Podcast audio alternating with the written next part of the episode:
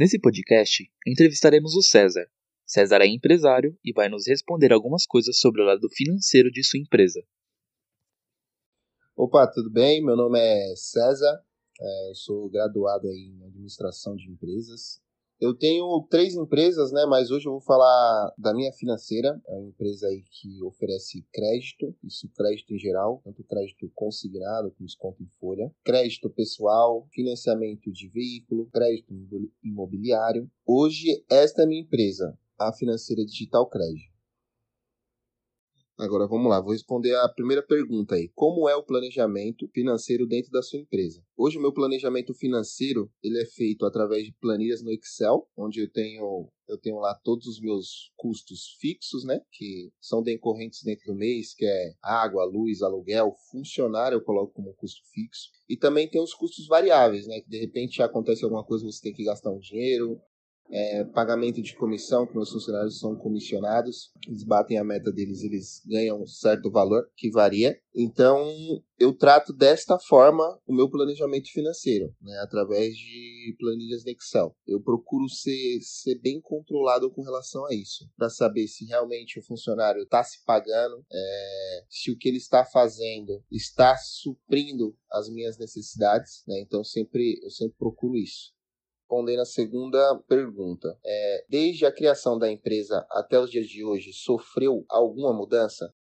Minha empresa a Digital Credit, ela tem dois anos de existência aqui em São Paulo, capital. Cara, a gente sofreu sim é, algumas mudanças, né? Até porque pass tipo, passamos aí o ano passado inteiro com essa pandemia, ela começou a pegar em abril, né? Ficamos com a empresa fechada de há três meses, abril, maio e junho, com a galera em home office, que não funcionou, infelizmente, pro meu segmento não funcionou. É o segmento de vendas, diferente de um segmento administrativo, que você tem uma pilha ali de, de serviço você vai e faz. Agora, uma área comercial que é de vendas, ele tem que ir atrás do cliente, é mais difícil, tem que ter a cobrança. Existe a cobrança diária, é, a cobrança de resultados, né? Então, eu sofri bastante neste, neste período, tive que mudar algumas coisas, né? Tive que ser mais agressivo na cobrança, tive que buscar estratégias melhores, tive que realmente mudar o meu planejamento financeiro, tive que reduzir custos, negociar aluguel, negociar internet, negociar sistemas. Então foi um período bem difícil, mas graças a Deus a gente está sobrevivendo e veio até a segunda onda aí. Mas estamos, estamos indo bem, graças a Deus.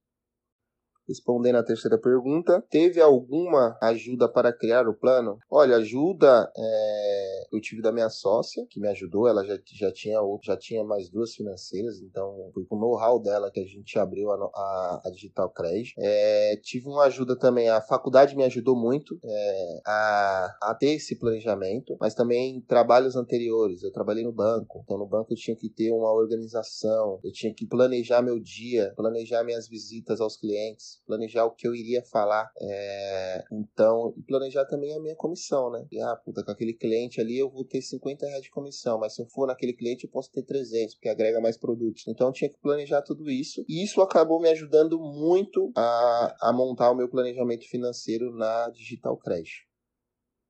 Respondendo à quarta pergunta, que importância você dá para o planejamento? Olha, o planejamento é, é essencial para tudo na vida. Eu, eu não digo eu não digo só pro, pro seu negócio, né? Para sua empresa. Eu acho que o planejamento ele serve para a vida também, né? Quando você tem, eu vou falar um pouco da vida, quando você tem uma, uma vida mais planejada, você tem uma vida mais segura, né? Ah, vou planejar, vou daqui dois anos eu quero fazer uma viagem para fora. Você vai fazer um planejamento, você vai economizar para viajar para fora de uma forma mais tranquila, que chegando lá você não vai passar vontade de de repente ir num parque, comprar uma roupa. Mesma coisa, sei lá, um planejamento para você comprar uma casa. Você tem que juntar um dinheiro, abrir mão de certas coisas para conquistar. A mesma coisa na empresa. É, na empresa, se você não entender que o seu lucro, que o seu faturamento não é realmente seu lucro, né? Tem empresa que vai faturar 100 mil para lucrar 10. E desses 10, ele tem que deixar de 10 a 20% para a empresa, né? Para o caixa da empresa. Então, enquanto as pessoas não entenderem isso, que a sua empresa é o seu maior sócio, você tem que deixar um dinheiro em caixa para ela, que hoje é, é a maior dificuldade dos dos empresários, dos pequenos empresários, é ter isso na cabeça, né? É, vai ser bem, bem complicado manter as empresas, porque ela não tem uma saúde financeira. Numa crise dessa que, que veio, se você não tem um caixa, você vai, você vai para onde? Você vai para o cheque especial, você vai para o crédito altíssimo, você não tem outra opção. De repente, último caso, está com nome sujo, sua empresa está você vai para agiotagem. Então é um, é um negócio bem complicado que, que você tem que ter, né? que é o planejamento. Respondendo aí a quinta, a quinta pergunta, se tivesse recebido mais informações sobre planejamento financeiro quando mais jovem, facilitaria e melhoraria seus resultados hoje? Eu acredito que sim. É... Na minha cabeça, eu acho que o nosso sistema o sistema que a gente vive ele é falho, né? O cara vai para a escola, lá estuda na escola, aprende o beabá, aprende a ler, aprende a matemática simples, aprende da história do país, mas não aprende o principal, a cuidar do seu dinheiro, né? Desde novo, né? A se planejar, a ter um planejamento financeiro, a falar de dinheiro. Como que pode é, um mercado que ele é totalmente voltado ao dinheiro não falar nada na escola? Na escola que eu falo é ensino médio. Não fala nada sobre como você pode juntar, que você tem que juntar pelo menos 30% da sua renda, para se futuramente você, você ter uma emergência, você sofrer alguma, alguma coisa, algum negócio no processo, sei lá, perder o emprego, ficar doente, você tem uma reserva financeira para sustentar esse período. Isso deve ser falado. Para as crianças de hoje, os jovens de hoje, dar mais valor pro dinheiro do pai, pro dinheiro da mãe e saber que o dinheiro é suado, né? E hoje, infelizmente, esse é,